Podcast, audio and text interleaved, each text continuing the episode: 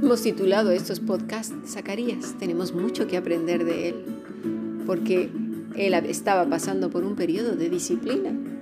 Y Zacarías fue de estos hombres que desde la infancia se tomó muy en serio su relación con Dios, porque lo que vamos a ver a continuación dice mucho de él. A lo mejor no se escribe un libro entero, ni tampoco pretendo eso, pero vaya que sí nos dice mucho. Por, algo está esta historia aquí la historia de su vida, no es por casualidad. Porque mira, no se trataba de ser un sacerdote religioso, de haber sido así el tiempo de disciplina que Dios había ejercido en él, eh, lo hubiera mostrado flagelándose, ¿no? Como tanta gente ahí dándose o yendo de rodillas de aquí a Italia, yo que sé, a Francia, con las rodillas todas ahí inflamadas. No, o haciendo penitencias, llorar y quejarse y hacer el mártir. es que Dios está tratando conmigo y haciendo aspavientos, cosa que no fue así. De hecho, no se, no se dice nada de ello, con lo cual simplemente estuvo en silencio. Pero, ¿sabes una cosa? Fue un silencio con provecho. ¿Por qué? Muy bien, regresemos al momento cuando el ángel le dijo que quedaría mudo por no creer. En ese tiempo, su fe, en el tiempo de, que quedó mudo y hasta cierto punto sordo porque le tuvieron que hablar por señas, su fe fue fortaleciéndose a causa de una seria meditación, de estar a solas con el Señor, en silencio, pero, pero no solo de boca y de oídos, sino de corazón. Porque mira, hay veces, muchas veces que estamos callados, pero en la mente hay una tormenta de pensamientos y, y, por lo regular todos estos son angustiantes, torpes, de enfado, frustración, duda, sospecha, celos, inseguridades religiosos con repeticiones locas de versículos y versículos con tal de ahogar esa tormenta loca y desesperada de anticipación, desorden, miedo, tristeza, amargura, desamor, desaliento, negatividad y una serie de etcéteras, etcéteras. Pero, pero no fue así con Zacarías. Y no es porque yo saque mis deducciones, no, lo dice la escritura y ahora lo vamos a ver. Observemos cuál fue su respuesta a los que fueron a preguntarle. Lucas 1, 62, 63 dice así, entonces le preguntaron por señas a su padre, es decir, a Zacarías, cómo le quería llamar, a quién, al niño. Y pidiendo una tablilla escribió diciendo, Juan es su nombre, y todos se maravillaron. Le preguntaron entonces cómo le quería llamar, y él no dijo, como cualquiera de nosotros diría, se llamará Juan. O le queremos poner Juan. O como el ángel me dijo que tal y cual cosa, pues bueno, pues le pondré Juan. O claro, es que pues le voy a tener que poner Juan porque bueno, pues el Señor me dijo. Y, bueno, en, algún... En, alguna situación quizás le pondríamos de otro nombre, pero bueno, eh, como el Señor me dijo y eso pues justificándose, ¿no? Queriendo quedar bien con la gente para que aplacar los rumores o para aplacar a su mujer o para aplacar a quien sea. Siempre damos un montón de justificaciones cuando queremos afianzar nuestra fe, ¿verdad? ¿A que sí? ¿Por qué estás diciendo esto? Bueno, porque eh, es que y siempre damos una explicación adicional para que quedemos bien o porque nos mostramos inseguros. En el caso de Zacarías, no, su afirmación fue contundente. Su nombre es Juan. Y eso, mis estimados, determinó que su fe se había fortalecido. Creyó a Dios. Es Juan. Es simplemente la palabrita. Es. Porque todo, todo se trata de ser y no de hacer. ¿Sí? Hoy voy a hacer esto y aquello. Yo voy a hacer esto y aquello. No. Somos. Somos cristianos no por lo que hacemos, sino por la obra redentora de Cristo. Y punto. Por eso dice Pablo, estoy maravillado de que tan pronto se les haya olvidado qué ha pasado aquí. Lo vimos esta mañana, ¿verdad? Qué rápido olvidamos y entonces le queremos añadir a esa obra.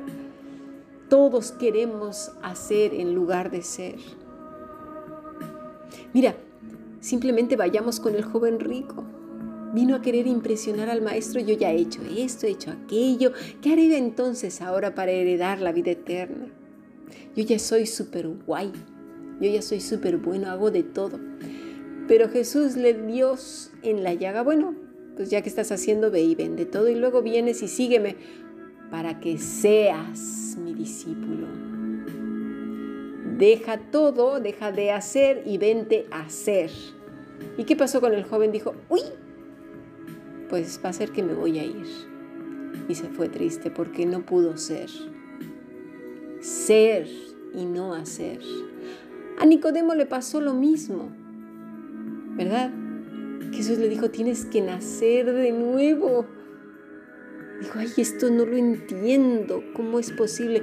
Porque Nicodemo llevaba tiempo haciendo, no siendo. ¿Verdad que sí?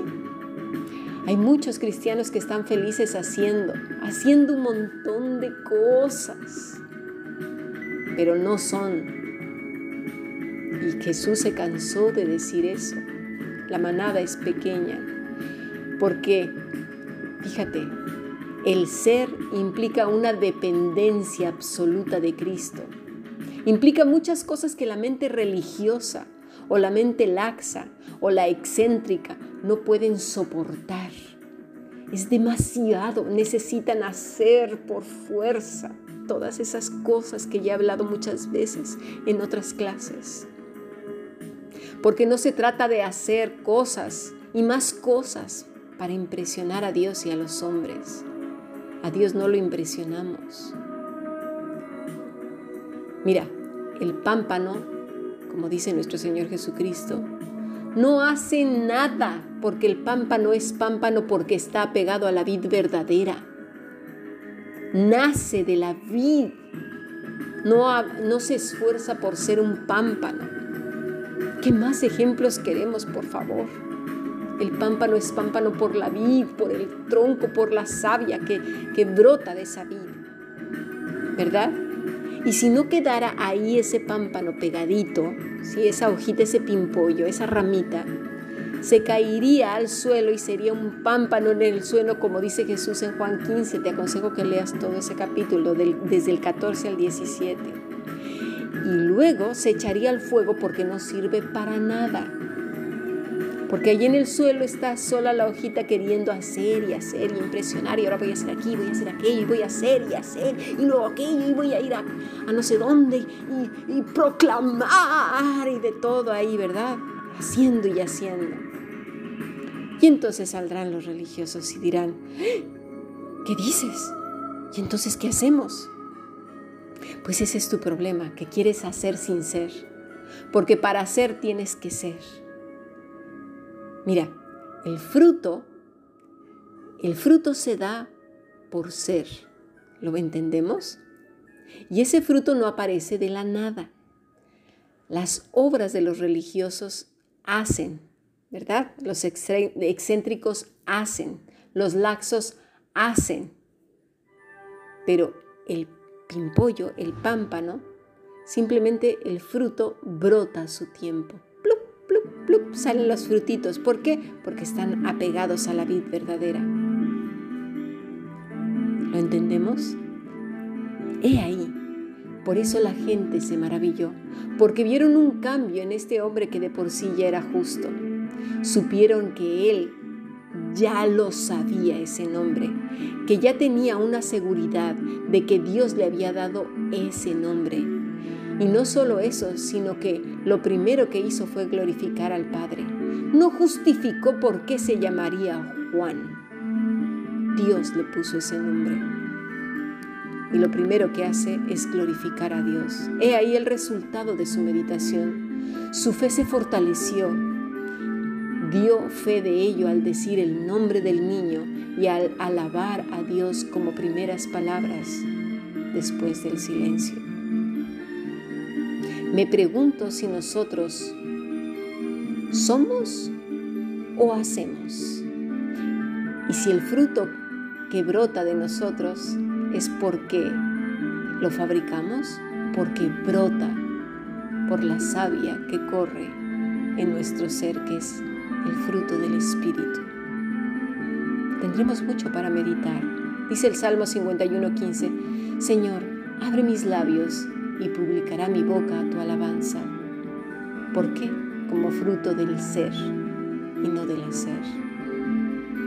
Sigamos aprendiendo y si tienes alguna duda o quieres ampliar el tema, puedes escribir un correo electrónico a la fundacionbiblica.gmail.com o como te digo, puedes pertenecer a este aula de estudio enviando un correo a este mismo mail. Nos encantaría escuchar tu opinión. Sigamos aprendiendo bendiciones. Mm-hmm.